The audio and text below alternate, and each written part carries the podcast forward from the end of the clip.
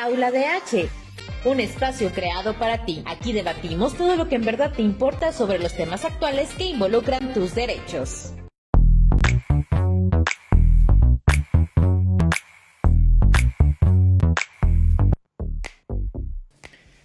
Bienvenidos a este podcast en derechos humanos y en esta ocasión vamos a hablar sobre México y su papel en la presidencia del Consejo de Seguridad de Naciones Unidas. Alejandra, ¿qué tal? ¿Cómo estás? Hola, buenas tardes Montoya, muy bien, gracias. Hola Alejandra, Alejandra Collazo con nosotros otra vez y Paco, Paco Cortés, ¿cómo estás? Muy bien, buen día a todos y todas, saludos.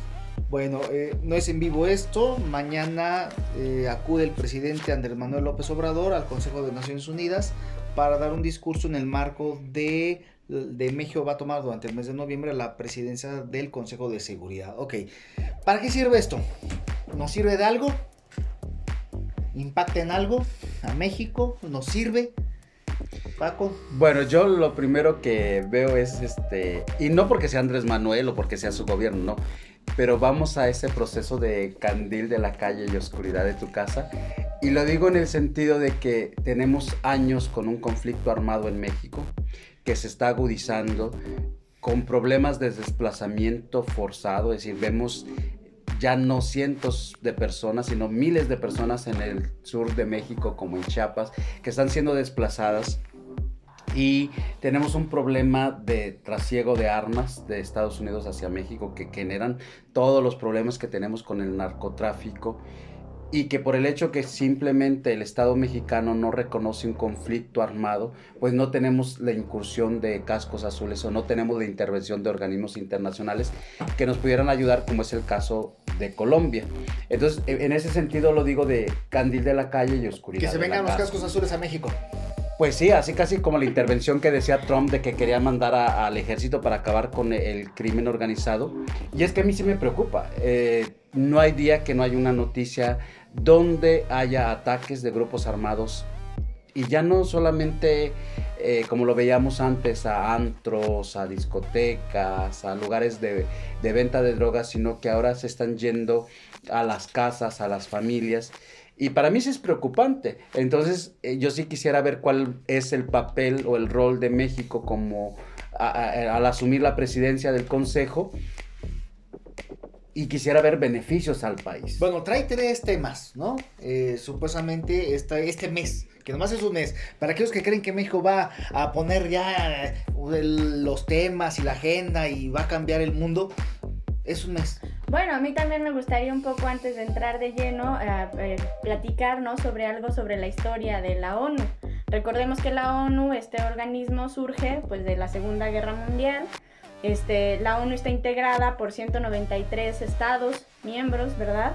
Y tiene cinco organismos, entre ellos es la Asamblea General, que se encarga de emitir recomendaciones generales no vinculantes, la, la Corte Internacional de Justicia, que es un órgano completamente autónomo, el Consejo de Administración, el Consejo Económico Social, de donde derivan la UNESCO, la UNICEF, la OMS, y el Consejo de Seguridad, que la verdad es un órgano vital dentro de estos cinco órganos de las Naciones Unidas, porque ellos sí tienen este poder vinculante esta obligatoriedad, ¿no? De la capacidad de, la toma de decisiones. Entonces, creo que para empezar, si estamos hablando de algo sumamente importante en la estructura de las Naciones Unidas, digamos que de, de estos cinco órganos que platicamos, digamos que es el que tiene la posibilidad de, poder eh, tener un impacto más real en las decisiones de, de, guerra, ¿no? De caos, de conflictos armados a nivel internacional bueno, me gusta romper globos. Eh, la verdad es que el Consejo de Seguridad de Naciones Unidas se implementa a final de la Segunda Guerra Mundial, cuando se reparte el pastel. Y los cinco miembros permanentes, China, Rusia, Estados Unidos, Francia y Reino Unido, son los que deciden todo, son los miembros permanentes, y si no están de acuerdo los cinco en algo, no pasa nada. Y son los triunfadores, aparte. Por eso sí, se compuso el mundo con ellos y si uno de ellos no quiere, no pasa nada, ¿no? Hemos tenido ejemplo a lo largo de los años de eh, conflictos armados donde no han hecho nada. Y en una culpa después, en un bálsamo, hacen tribunales internacionales para sancionar lo que en su momento debieron haber intervenido.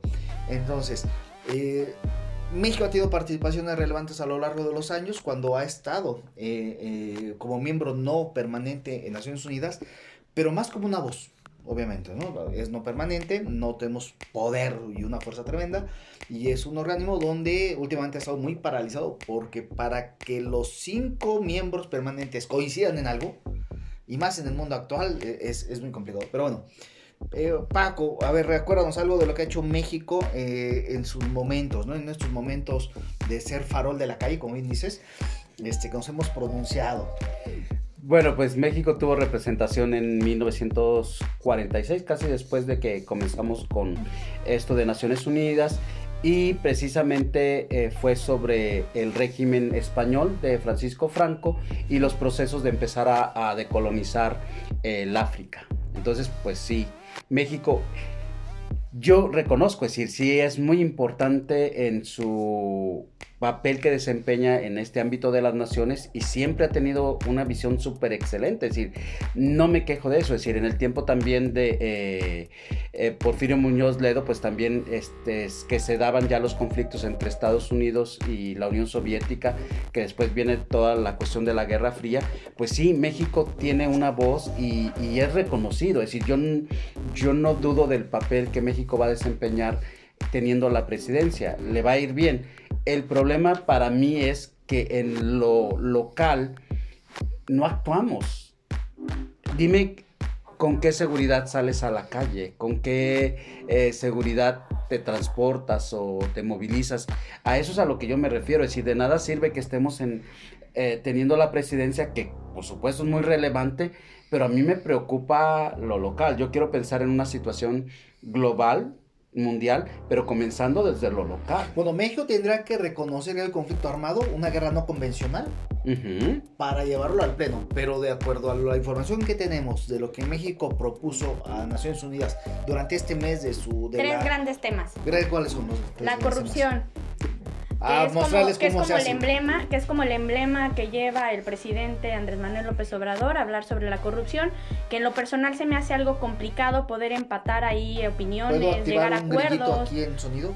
Más porque, sí, más porque pues la, la, realidad es que cada país tiene su proceso histórico sobre la corrupción y la verdad es que creo difícil que puedan igualarnos, igualarnos ¿no? Igualarnos y, aparte, igualar un concepto muy real. el otro tema es el tema del tráfico de armas, que yo creo que es ahí donde estaría muy interesante y donde a lo mejor podría Porque este repercutiría en, todo esto que yo hablo de las cuestiones de, la seguridad y la violencia. Claro, y a lo mejor en este mes, en el mes que tenemos, a lo mejor se podría llegar a tener una resolución, siempre y cuando tomando en cuenta que ahí con Estados Unidos a lo mejor el gran vendedor, fabricante y vendedor de armas. Claro, un conflicto ahí a lo mejor interno porque pues Estados Unidos tiene el, el emblema número dos, ¿no? Que donde ellos sí tienen este derecho de portar eh, armas. Entonces a lo mejor eh, veríamos cómo lo plantearía el Estado mexicano para que para tener de aliado a Estados Unidos, que en este tema es en el que lo veamos complicado. Y el tercer tema es la parte de la resolución pacífica de conflictos, que pues creo que lleva también ahí como una... De abrazos no balas. Ajá, una visión más este, utópica, pero... Me regreso al, tema de las armas. Alguna vez escuché y con cierta razón, ¿cómo podemos discutirle a los norteamericanos lo siguiente? Sí, vendemos armas, pero yo no te a tu país. O sea, quien cuida la frontera de que no entren armas eres tú. O sea, Estados Unidos no cuida la frontera de México para que no entren armas a México. Aquí es qué capacidad o qué tan corrupta están nuestras fronteras o qué tan mal cuidamos que entran y entran y entran. ¿no? Es decir, este es el tema, ok, si hay muchas armas en México, en Estados Unidos, sí, pero ¿quién se encarga de cuidar nuestra frontera? No, no se va a encargar jamás Estados Unidos de, de, cuidarla. Entonces, ¿qué propondría México? ¿Que no las hicieran en los Estados Unidos sus armas? No, pero tenemos que ver que Estados Unidos sí tuvo mucho que ver en el ingreso de las armas a México porque era un plan que ya estaba con este programa de Rápido, y, Furioso. Entonces quiere decir que Estados Unidos sí. No vamos a pensar como el, el gobierno estadounidense como lo gran bueno. No, no, no. A él también le interesa que la situación en México no se encuentre bien. Sí, porque es la única desde la independencia, ¿eh? desde la independencia. Claro, porque es la única manera en que ellos pueden esté bien. para que ellos estén bien, territorios y todo, nosotros claro. no tenemos que estar bien. Es decir, te imaginas Claro. que nosotros nos igualáramos a las condiciones de vida de ellos, pues ya no les conviene, porque nada les llegaría barato.